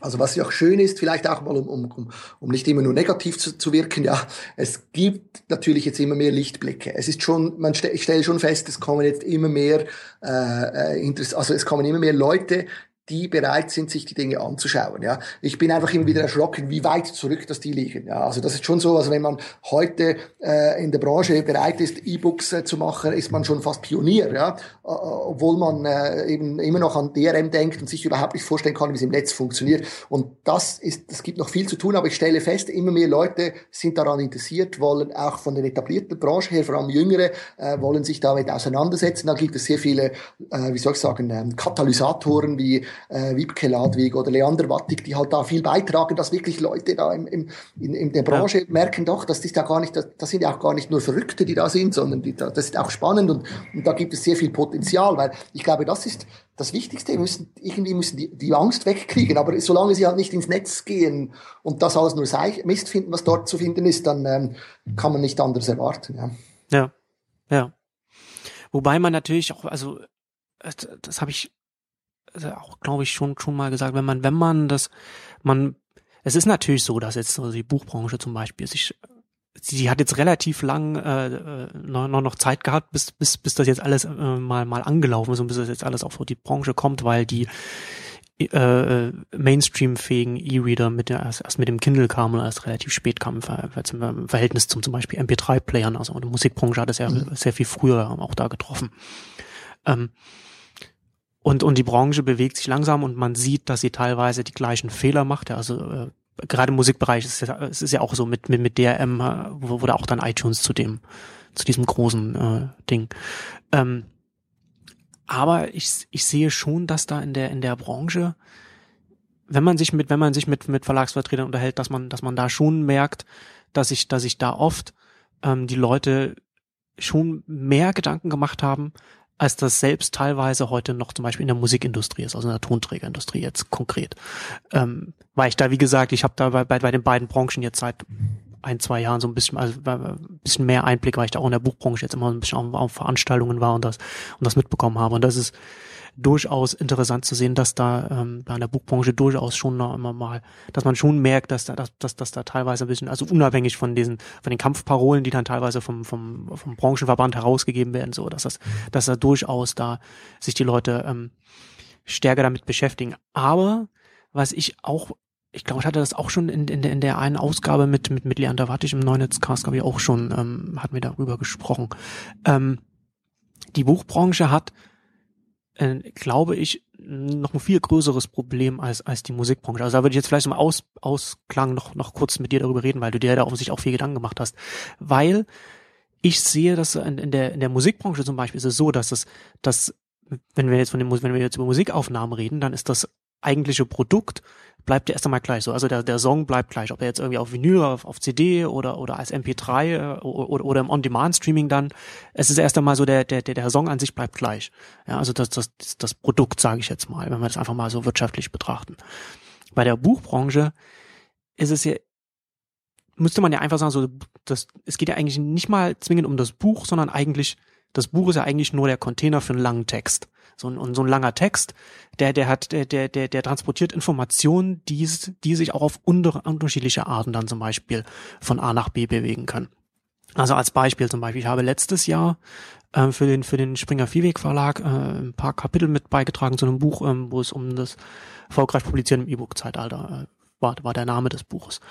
Und da habe ich zum Beispiel, da habe ich auch über über die äh, Entwicklung des des des des Marktumfeldes da geschrieben. Und zum Beispiel ist es so, wenn du jetzt das Beispiel, das ich immer anbringe, ist, wenn du, wenn du ein Verlag bist, der jetzt ein Kochbuch rausbringt, dann ist nicht dein größter Feind äh, die, die, die, die, die, die Hausfrau, die sich das in der, in, der, in, auf, auf Pirate Bay runterlädt dann, sondern der größte Feind ist, ist, ist sind, sind Communities wie Chefkoch.de zum Beispiel, die, die die Information nicht nur kostenlos weiterbringen, sondern auch sehr viel mehr liefern können, ja. Also du, du hast dann, du hast, du hast nicht nur mehr, du hast nicht nur mehr Rezepte da drauf, du kannst dann, du kannst dich mit anderen äh, austauschen, du kannst die dir äh, äh die, die Rezepte dann auch für verschiedene äh, äh, Personen und so anzeigen und so weiter und so fort. Das kann und das ist das ist dann das ist dann eine Online-Community, auf der auf der sich Nutzer austauschen.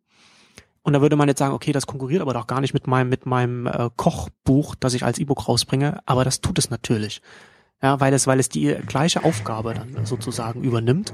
Und dann man, und, und da äh, sieht sich die Buchbranche meines Erachtens einem massiven, ich, so, so, so, so einem asymmetrischen Wettbewerb, würde ich, würde ich jetzt mal sagen, aus, ausgesetzt. Weil das Produkt selbst, also das, das Buch, sozusagen zerfällt und man und es zum Beispiel unterschiedliche Strategien gibt, wie man zum Beispiel auch als Verlag damit umgeht. Ob es, es macht einen, einen riesen Unterschied, ob ich, ob ich ein Sachbuchverlag bin oder ob ich zum Beispiel Romane rausbringe, wie ich, wie ich dann zum Beispiel da rangehe. Und äh, wie, wie ich jetzt schon gerade sagte, so Fachbücher, also oder Bücher, die halt, die, die also Non-Fiction sind, ähm, die sehen sich, wie gesagt, auch äh, neuen Herausforderungen, wie zum Beispiel solchen Communities ausgesetzt. Und da würde, würde mich interessieren, was, was, was in die, was in der Richtung, was da deine Gedanken dazu sind. Das ist interessant, dass du ähm, genau dieses, diesen Aspekt, den, den betone ich auch schon immer, ja, immer wieder, auch bei uns jetzt in der Schweiz mit der Urheberrechtsdiskussion, die, wo sich die Buch, der Buchhändler und Verlegerverband, wo ich Mitglied, mit, Mitglied bin, äh, auf die Jagd gegen Piraten einschießt und ich denen immer wieder versuche klarzumachen, schau mal, euer Problem ist nicht der Pirat, sondern die Konkurrenz im Netz. Es geht um Aufmerksamkeit und wir buhlen um die Aufmerksamkeit der Leser und der ist jede Sekunde kann der irgendwas anderes tun. Der kann statt ein Fachbuch lesen ein YouTube-Video anschauen. Ja? Und ja. Ähm, das sehe ich genauso wie du. Allerdings, lustigerweise, finde ich eben gerade umgekehrt, das ist eben die große Chance. Also das ist zwar richtig, dass ich viel mehr Mitbewerber habe im Netz, aber ich habe auch viel mehr Möglichkeiten, äh, meinen Inhalt unter die Leute zu bringen. Man muss dann eben ja. auch kreativ sein. Es kann durchaus sein, dass es gewisse Bücher nicht mehr als Buch braucht. Zum Beispiel das Telefonbuch braucht es nicht mehr als Buch. Ja? Und es braucht vielleicht auch das Kochbuch nicht mehr als Buch. Da ist eine App eventuell was Besseres oder ein paar YouTube-Videos, die mir das gerade zeigen. Ja? Ähm, und das ist bei vielen technischen Bereichen so. Ich stelle zum Beispiel bei mir aber fest, wenn ich irgendein WordPress-Problem habe, und ich suche mir das im Netz zusammen, dort, wo es klappt, wo ich das Problem lösen kann, ist gut. Wenn ich nicht mehr weiterkomme oder wenn ich was ganz von neu auf lernen muss, muss ja, also wo ich zum Beispiel gestartet habe mit WordPress, dann habe ich mich schnell bei Safari Online eingeloggt und mir dort zwei, drei Bücher ähm, downgeloadet. Ja. Safari Online, für die, die das nicht kennen, ist zwar ein, ein Spotify für Bü Bücher von Tim O'Reilly Verlag äh, mit, ähm, mit einer ganzen großen Anzahl von, von äh, äh, Fachbüchern, vor allem für Computer-Nerds. Aber dort kann man eigentlich alles haben, was man so braucht. Und dann sehe ich den Vorvorteil eines Buches schon. Und ich glaube halt, dass, äh, wie du richtig sagst, es kommt extrem auf den jeweiligen Inhalt drauf an, was die beste Möglichkeit ist. Aber einen Long-Text, und der, vielleicht, der ist vielleicht gar nicht so lang, wie wir das heute haben. Also ein 700 Seiten Buch äh, teile ich dann halt vielleicht auf in 10, 70 Seiten E-Books, die für bestimmte Lesergruppen besser geeignet sind, hat durchaus äh, seine Berechtigung, wenn du äh, bestimmte Dinge ähm, äh, zum Beispiel neu angehen willst oder auch Präferenzen der Leute. Es gibt Leute, die wollen keine Videos schauen, sondern halt lieber ein Buch lesen. Es gibt Situationen, wo es nicht gut ist, wenn ich im Zug bin, dann möchte ich lieber was lesen, als ein Video zu schauen, weil ich halt nicht immer Internet habe. Das wird sich auch mal ändern, ist klar. Aber ich glaube nicht, dass, dass, dass ich glaube eben wirklich nicht, dass wir hier eine, eine Substitution äh, haben, sondern es ist eine Ergänzung. Ja? Ich glaube, dass wir und dadurch eben, durch, dadurch, dass wir dieses Netz haben, dann mit den Büchern und Bücherinhalten viel mehr Möglichkeiten haben. Wenn du früher ein Fachbuch an ein Nischenpublikum bekommen hast und du hast tausend Bücher verkaufen können, dann war diese kleine Auflage vor allem damit zu tun, nicht, dass dieses Publikum so klein war, das war nämlich ein x-faches, also die, die Buchbranche hat bis jetzt aus meiner Sicht, ich habe zwar keine Hard Facts dafür, aber so ein, ein, ein Gefühl ist, dass sie wahrscheinlich kaum zehn Prozent der potenziellen Leser für, ein, für einen bestimmten Stoff erreichen konnte. Erstens hm. mal, weil ganz viele Leute gar keine Bücher gelesen haben. Zweitens, weil die Chance, dass der, der einen Stoff will, dass der gerade dann, wenn der dann im Buchstapel äh, vorhanden war, gefunden hat, die war immer sehr klein und ohne Netz war die Mund-zu-Mund-Propaganda auch viel weniger effektiv. Das ist ein guter Punkt. Also das ist ja, glaube ich, auch was man, was man auch äh, ganz, ganz oft unterschätzt unterschätzt oder, oder überhaupt nicht sieht, wenn man irgendwie auf, auf die industriellen Strukturen schaut. Die sind ja dann gerade wie so das, so ein Produkt wie so ein Buch von, von, von dem, von dem, von dem Verlag dann, dann zum Leser kommt, muss ja durch so viele Flaschenhälse durch, bis der da genau. kommt. Total ineffizient. Und darum ja. glaube ich eben auch die, die, die Haltung im Moment, oder die Branche sagt dann immer, ja, wir haben jetzt in der Schweiz zwei bis drei Prozent äh, äh Anteil am Buchmarkt, ist, das, ist der E-Book-Markt. Ja. Zum Beispiel interessant, diese ganze Fokussierung auf die Größe des Buchmarktes. Und dann, dann überlegen Sie sich, oder ich sage dann immer, ja, weißt du, eure Buchpreise könnt ihr eh vergessen. Also wenn du ein E-Book verkaufen willst, dann muss es unter 10 Schweizer Franken sein. Dann musst du, du musst ja. das niederschwellig machen, du musst das so weit bringen, dass die Leute sagen, ach komm, kaufe ich, ja. Und dann sagen sie, ja, aber ich, da muss ich ja so viel mehr verkaufen, diese Auflage und so weiter. Und ich versuche denen immer klar zu machen, die Welt ist auch viel größer. Der Kuchen ist noch viel größer. Es geht gar nicht darum, schau diesen Buchmarkt kannst du eigentlich vergessen. Schau dir den Markt der Internetnutzer an, ja, und wie die dort konsumieren und wie genau. viel, wie viel Geld das die ausgeben für Inhalte auf Apps und iTunes und überall. Und dort liegt eigentlich doch, dort, dort, dort sind wir erst am Anfang, ja. Ganz genau. Das, genau, das ist ein guter Punkt. Also man kann ja das, man kann ja das Marktvolumen von, von Printbüchern nicht mhm. einfach so, so übersetzen. Genau, sondern, genau. Ja es gibt eben, und ich stelle das fest, also die Leute, ich glaube, das ist auch interessant eben bei, bei den Büchern, ich habe das Gefühl, die, die ich jetzt nicht erreiche, weil ich nicht im Buchshop drin bin, die erreiche ich auch nicht übers Netz im Moment. Das dauert noch eine Weile. Das ist so ein kleiner, das ist ein langsamer Übergang. Ich stelle aber immer mehr fest, ja. dass auch ältere Leute haben iPads. Ich bin übrigens überzeugt, dass nicht die E-Book-Reader uns zum Durchbruch verhelfen, sondern es sind vor allem die Tablets, die ähm, die das E-Book äh, populär machen. Was man, was, was, was mir gerade einfällt, also ich, und, und wollte ich eigentlich nicht unterbrechen, aber was, was mir gerade einfällt, was ich noch sagen wollte, weil du sagst, gerade, gerade ältere Menschen, mhm. das ist ja auch das, auch interessant, ich weiß gar nicht, wo ich das mal gelesen habe, irgendjemand meinte auch mal, dass gerade auch E-Reader und auch Tablets gerade mhm. auch für, für, für ältere Leser interessant sind, weil man, weil man die äh, Schriftgröße einstellen kann. Genau. Und also wie auch lauter solche Aspekte kommen genau. natürlich dann immer noch mit dazu. Und immer mehr, äh, ich sehe immer mehr solche Sachen, äh, Leute, die das haben, ich meine, oder auch in der Schweiz, wenn du im Zug sitzt, wenn du mal jemanden mit einer Zeitung siehst, ja, dann denkst du, ach, habe ich schon lange nicht mehr gesehen, eine Zeitung. Ja. Und das, das wo es bei euch so viele kostenlose Zeitungen gibt. Ja, ja, also klar, das, das schon, die, die 20 Minuten schon, aber ich meine, so eine richtige, schöne, große Zeitung, NZZ oder so, das wird heute, wenn von den Pendlern, wird das auf den Tablets gelesen, ja. Da sitzen hm. alle, also wenn du musst dich mal in ein, so ein Intercity Zürich-Bern setzen und dann durch die erste Klasse gehen, dann siehst du, da, da siehst du eigentlich nur noch Tablets und die lesen alle NZZ oder Tagesanzeiger auf diesen Tablets. Ja. Das hat sich völlig durchgesetzt und die lesen logischerweise auch Bücher und die Tablets, die sind die Tablets, die sind ähm, das ist eigentlich das, was dem E-Book den Durchbruch verhilft. Das ist aber gleichzeitig natürlich auch immer wieder die Ablenkung. Ja? Also dort kannst du natürlich auch jederzeit ein Video anschauen. Aber nochmal, das ist eine große Chance und du kannst viel mehr Leute kriegst du dazu. Also ich bin überzeugt, die meisten, die heute E-Books von Buch und Netz gekauft haben, äh, sind Leute, die sonst wahrscheinlich gar keine Bücher gekauft haben. Die kaufen einfach, äh, du kommst halt auf, ja komm, das kann ich brauchen, kaufe ich. Kostet nicht viel, habe ich bei mir nachher als Download, kann ich auf dem iPad lesen. Das macht Sinn und da, und da sehe ich eben, da sehe ich wirklich die große Chance der Zukunft. Ja. Und, und wir haben auch noch gar nicht genügend überlegt, wie wir, wie wir aus Büchern mehr machen können. Ich, ich mache noch ein letztes Beispiel. Es gibt hier, ah, ich weiß da gar kein Video, das du aufzeichnest, aber für dich vielleicht. Ja. okay. Es gibt hier ähm, dieses Buch Egon Friedel, ja. Kulturgeschichte der, der Neuzeit. Das gibt es äh, seit 1927. Ja, das ist ja. äh, nicht mehr unter Urheberrechtsschutz. Das kann jeder, äh, kann man auch online äh, findet man zum Teil auf Gutenberg, aber es ist meistens ja schlechte Qualität. Das, das die die Gratisbücher, ja. äh, die man dort findet. Und das wird heute noch gedruckt äh, in einem 1500 Seiten Schmöker von äh, im CH Beck Verlag, wo es ursprünglich rausgekommen ist. Ja, und äh, gleichzeitig gibt es noch eine Taschenbuchausgabe von Diogenes. Aber es gibt keine gute E-Book-Ausgabe davon. Ja. Und ich bin jetzt daran, das zu machen und habe mir dann extra deswegen die, die, die 27. Äh, die, die, uh, ursprüngliche Edition geholt, gescannt und bin jetzt am OCR ja. verarbeiten. Und ich werde jetzt wieder ursprünglich auf diese drei Bände zurückgehen und dieses E-Book in drei Bänden herausgeben, nicht ein Stück. Ja. Und ähm, wie ist, da der, wie ist da der Arbeitsaufwand, wenn du sagst, du, du scannst das jetzt ein und du wirst es dann ähm, als, als E-Book verkaufen, dann musst du dann natürlich dann auch nochmal durchgehen, musst dann vielleicht viel Ja, ja das ist viel Aufwand. Das ist viel Aufwand. Ja, ja, das ist viel Aufwand. Also das wird, äh, und die Gefahr jetzt, wo ich das noch gesagt habe, dass jemand schneller ist als ich, ist auch noch da. Aber egal. Ja, ich meine, das ist halt einfach das Los. es ist äh, so, dass gerade in diesem, das ist ein schönes, interessantes Beispiel. Gerade in so einem Fall hast du hier die Titel als Marginalien. Ja, ja. ja. Und dann kannst du zwar, zum Glück ist es nicht äh, Frakturschrift, ähm, das ist immer noch sehr schwierig, gibt, wird aber auch immer, geht auch immer einfacher. Es gibt mittlerweile von Abby äh, einen Online-Service, wo du äh, Fraktur gescannt, also Dokumente gescannt hast in Frakturschrift dann äh, OCR durchgehen lassen kannst. Das ist nicht mal so schlecht und nicht mal so teuer. Das mache ich auch mit dem Abby Fine Reader, dann OCR. Und dann ist es aber eben schon so, das gibt dann Probleme mit diesem, ähm, mit diesen ähm, äh, Titeln auf der Seite. Das muss ich alles manuell dann äh, Copy-Paste rüberziehen aus dem PDF in, mhm. äh, in einen E-Book-Editor, den ich nutze und dann äh, nochmal überarbeiten und so weiter. Das gibt schon zu tun. Das ist so.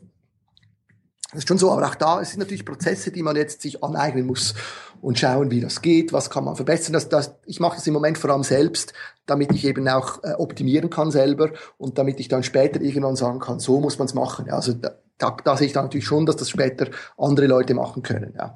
Aber jetzt im Moment mache ich das noch, weil es halt einfach auch macht auch Spaß letztendlich zu schauen, wie geht das. Und ich lese gerade das Buch dabei und so. Das ist auch gut. Ja, genau. genau, genau.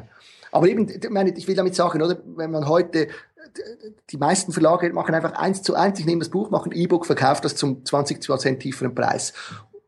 Aber da fehlt mir noch ein bisschen Kreativität, ja. Und ich bin halt der Meinung, äh, Unternehmertum braucht genauso viel Kreativität wie alle anderen Bereiche und das wird oft vergessen und da haben wir noch sehr viele Dinge, die man ausprobieren kann und gerade weil es eben elektronisch digital ist, geht es viel einfacher auszuprobieren ja. äh, als bei den gedruckten, ja. Und das ist, darum sehe ich da noch, also ich habe das Gefühl, wir stehen wirklich vor einer großartigen Zeit und freue mich, was da, auf was da kommt, ja.